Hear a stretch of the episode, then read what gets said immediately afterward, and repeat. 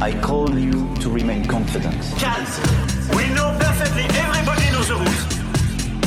I don't like what you did in front of me. Nobody, nobody has to provoke nobody, okay? Nobody, body, nobody, okay? So everybody respects the rule, the rule, okay?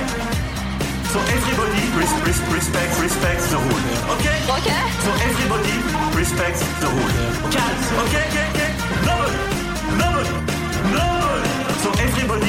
respects the rule. Respects the rule. We had a wonderful